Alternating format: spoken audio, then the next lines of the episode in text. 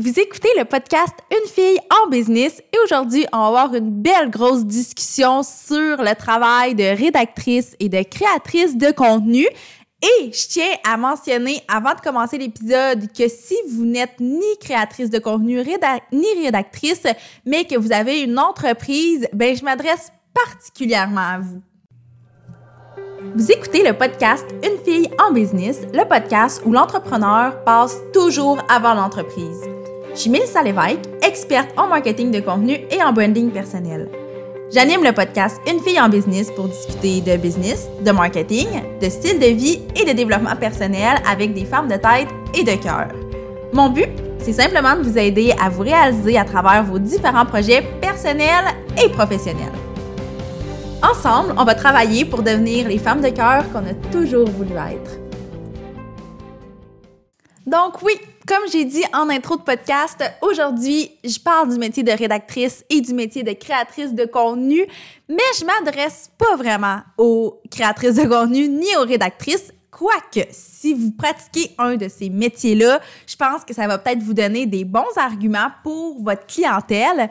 Mais aujourd'hui, je veux vraiment jaser avec les entrepreneurs, les femmes de tête qui ont des entreprises de produits ou de services et qui ne comprennent pas nécessairement en quoi travailler avec une rédactrice peut être pertinent pour eux.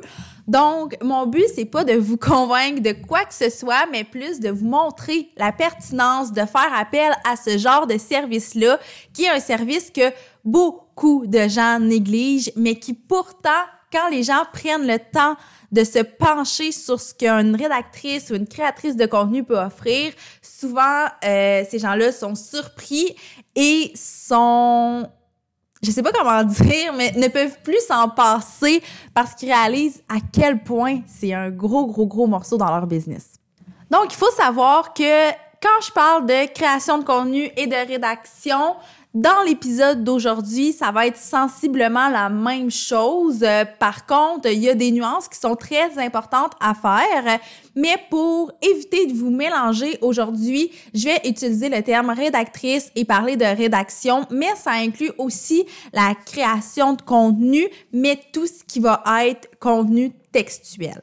En fait, ce que je trouve très drôle, c'est que beaucoup de gens, quand je leur parle de mon métier, quand je leur dis que je fais de la rédaction, ils me disent Ah, cool, mais moi je suis correct, j'écris quand même sans faire de faute ou Ah, ouais, tu corriges des textes. Alors que le travail de rédactrice, c'est tellement pas ça. Oui, c'est d'écrire sans faute, évidemment. Sauf que vous devriez pas faire appel à une rédactrice seulement pour avoir des textes sans faute. Et à l'inverse, vous ne devriez pas penser que vous n'avez pas besoin d'une rédactrice juste parce que vous êtes capable d'écrire dans un français qui est relativement bon, parce que le travail de rédactrice va vraiment au-delà de ça. Évidemment, ça dépend des mandats, ça dépend de l'offre de service de la personne. Je vais vous parler de mon expérience, de ce que moi j'offre, de ce que je fais avec mes clients et vous allez voir en quoi ça peut vraiment être pertinent.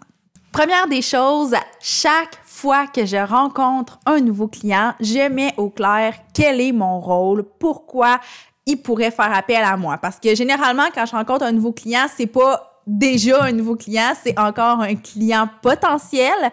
Donc, quand j'explique pourquoi il pourrait travailler avec moi, c'est oui, pour écrire des textes qui sont relativement bons dans un français qui est assez impeccable, mais c'est surtout de trouver des angles intéressants, des angles qui vont être originaux. C'est de trouver des idées qui vont sortir de l'ordinaire. C'est aussi de choisir les bons mots pour dire les bonnes choses. Et ça, c'est quelque chose qu'on néglige dans la vie en général et que beaucoup d'entrepreneurs vont négliger.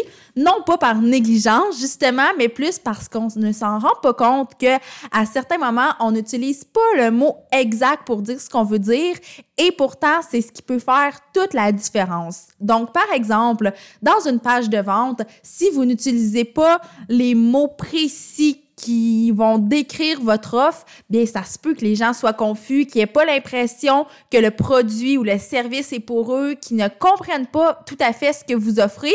Alors que si ça avait été bien formulé, si vous aviez choisi les bons mots, ben cette personne-là aurait certainement été un client, un consommateur, mais on n'a pas donné l'opportunité étant donné que c'était pas clair.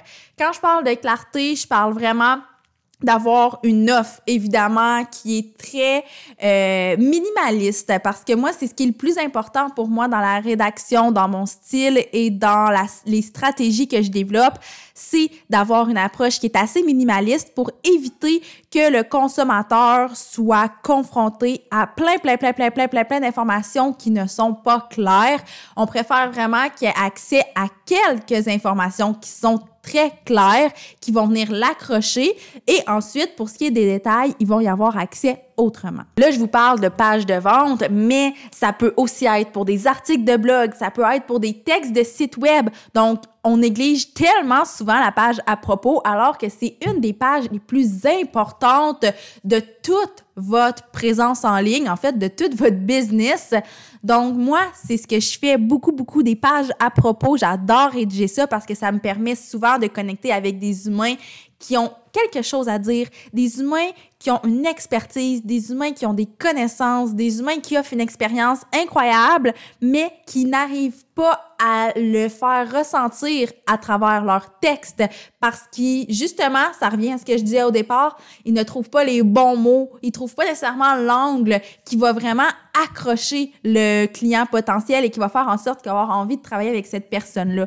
Donc, quand je parle de rédaction, je parle de, de page à propos. Je parle de pages de vente, je parle d'articles de blog, comme j'ai mentionné tantôt. Je parle aussi de publications pour les médias sociaux, que ce soit Facebook, que ce soit Instagram, Twitter, LinkedIn, bref, toutes les plateformes. Je parle aussi de rédaction d'infolettres. Je parle de rédaction euh, de, ben, de trucs qui ne sont pas en ligne nécessairement. Donc, communiqué de presse, euh, document quelconque. Je pense qu'en business, si on prend le temps si on prend l'énergie si on investit dans quelqu'un dont c'est l'expertise, ben on va vraiment aller chercher le plus de, de, clients potentiels possible. On va mettre toutes les chances de notre côté parce qu'on choisit les mots précis qui veulent dire exactement ce qu'on a à dire. Et outre ça, ça me fait penser ce qu'on a à dire. Souvent, on le sait même pas nous-mêmes en tant qu'entrepreneurs. On a une idée assez large dans notre tête, mais notre message est pas écrit textuellement. Et si le message est pas écrit de façon très claire pour nous-mêmes, c'est très difficile par la suite de le verbaliser. Et moi, ça, c'est quelque chose que j'ai remarqué avec beaucoup de mes clientes qui sont arrivées avec moi. Je leur ai demandé quel était le message qu'elles voulaient transmettre avec leur entreprise. Souvent, elles me déblatéraient ça pendant 10-15 minutes pour me faire comprendre leur vision, ce qui est vraiment super parce que au moins elles avaient une vision, elles avaient déjà un message qu'elles voulaient véhiculer. Sauf que l'idée, c'est de simplifier le tout parce que on veut pouvoir accrocher notre clientèle rapidement. Donc, avec ces clientes-là, on a travaillé très fort pour synthétiser le message, pour choisir encore une fois, je me répète beaucoup, mais pour choisir les mots exacts qui veulent dire la bonne chose et pour formuler quelque chose qui va rejoindre directement leur persona, leur clientèle cible donc ça aussi, c'est important de savoir c'est quoi notre message, c'est quoi notre mission, c'est quoi nos valeurs. Et là, j'ai l'air de m'écarter du sujet principal, mais pas du tout parce que ça aussi, ça fait partie du travail d'une rédactrice. Du moins, ça fait partie de ce que moi j'offre étant donné que je me spécialise en marketing de contenu, mais aussi au niveau du branding. Donc pour moi, c'est important que tout ça soit rédigé, non pas pour l'afficher nécessairement de façon publique, mais pour être capable après ça de retransmettre ce message-là, d'avoir une phrase clé qui va se répéter sur les médias sociaux, sur le site web, sur le blog, dans vos communications en général. Mais pour pouvoir la communiquer, cette phrase-là, il faut prendre le temps de la réfléchir, il faut prendre le temps de la rédiger. Et ça, ça m'amène à un autre aspect du travail de rédactrice. Beaucoup de gens comprennent pas nécessairement la valeur de ce travail-là, ce qui est tout à fait normal parce qu'on a l'impression que euh, parce qu'on a appris à écrire en première année du primaire, ben n'importe qui peut s'improviser rédacteur. Première des choses, c'est vrai que n'importe qui peut s'improviser rédacteur, mais ceci dit, je crois qu'il faut avoir deux choses. Premièrement, un certain talent. Un talent, par contre, ce n'est pas nécessairement inné, ça se pratique. Donc, c'est pas parce que vous avez l'impression que vous n'êtes pas, euh, vous n'avez pas les capacités présentement que vous ne les aurez jamais. Sauf que ça, c'est la première des choses qui est vraiment importante d'avoir un talent et euh, évidemment un intérêt pour la rédaction, mais aussi d'avoir certaines connaissances, d'être curieux, de lire, de suivre des formations, parce que c'est pas parce qu'on a appris à écrire en première année du primaire, c'est pas parce que on a écrit tout au long de notre vie, c'est pas parce qu'on écrit pour le plaisir à tous les jours qu'on peut rédiger des textes pour des entreprises. Et ça, je tiens à ce que ce soit très clair parce que j'entends trop souvent des clients me dire "Ah mais c'est pas grave, j'ai j'ai une employée qui va s'en occuper, la fille qui fait mes commandes est capable d'écrire quelque chose de pas pire." Si vous voulez, vous pouvez faire appel à la fille qui fait les commandes, mais vous pouvez aussi faire appel à quelqu'un dont c'est vraiment l'expertise. Puis, il faut voir ça vraiment comme un investissement parce que ce n'est pas de l'argent que vous garochez par les fenêtres. Au contraire, investir dans une rédactrice, c'est justement de vous assurer d'avoir un certain revenu que vous n'auriez peut-être pas autrement parce que là, vous avez les bons mots pour rejoindre les bonnes personnes. Et là où je veux en venir avec ça, c'est que faire de la rédaction, ce n'est pas nécessairement facile, ça ne se fait pas les deux doigts dans le nez et ça peut prendre du temps. Ça peut prendre des heures avant qu'on vienne à avoir une mission, une seule phrase, mais rédigée à la perfection. Ça peut prendre des heures et des heures et des heures rédiger un article de blog parce que souvent, ça va nécessiter de la recherche pour avoir l'information la plus précise possible, pour ensuite la reformuler pour qu'elle soit tout aussi précise et que, qu'elle soit encore plus juste parce qu'on va avoir choisi les bons mots pour dire les bonnes choses. Encore une fois, ça revient toujours à ça. Donc, la rédaction, c'est quelque chose qui passionne beaucoup de gens, qui me passionne. Pour moi, passer des heures à écrire un article de blog, c'est vraiment pas une perte de temps. Ça me stimule énormément même, sauf que quand je rédige pour des clients, j'ai besoin que ces clients-là soient conscients de l'ampleur du travail que ça demande. En fait, un client pourrait me demander de rédiger un article de blog en 30 minutes et je serais en mesure de le faire, sauf que ça serait une rédaction très basique, une rédaction où les mots ne seraient pas nécessairement très justes, où le ton ne lui collerait pas nécessairement à la peau, où l'angle ne serait pas nécessairement réfléchi et original, où l'accroche ne serait pas nécessairement axée vers le persona de façon très précise. Donc, je pense qu'il faut voir la rédaction comme une part entière, une part qu'on a besoin pour vraiment avoir une entreprise qui est complète, qui est fonctionnelle et qui génère des revenus. Bref, ce que je suis en train de vous dire, là, c'est une infime partie du travail d'une rédactrice, mais je veux juste vous sensibiliser à ça. Je veux que vous compreniez, un, la valeur du travail de quelqu'un qui fait de la rédaction et de la création de contenu, et deux, que vous compreniez à quel point ça peut être pertinent de faire appel à une rédactrice et ça m'amène à vous dire que je ne fais pas nécessairement cet épisode de, podcast-là pour vous dire engagez-moi, je peux révolutionner votre entreprise parce qu'une rédactrice, ça se magazine aussi. Vous voulez quelqu'un qui va bien vous comprendre, qui va être à l'écoute, qui va connaître votre industrie ou du moins qui va être curieux d'en apprendre plus sur votre industrie. Donc, je vous encourage vraiment à magasiner la bonne personne pour rédiger vos contenus peu importe ce que c'est comme contenu, je pense que c'est pas la personne qui charge le moins cher, c'est pas la personne qui va faire le travail le plus rapidement, c'est pas la personne que vous connaissez le plus, mais des fois, c'est juste la personne que envers qui vous aviez aucune attente, que vous vous êtes dit OK, je vais la rencontrer pour voir et ça va cliquer puis vous allez avoir envie de travailler avec cette personne-là. Puis d'ailleurs, Évidemment, j'offre ce service-là, donc j'en profite pour vous expliquer un peu ce que je peux vous offrir.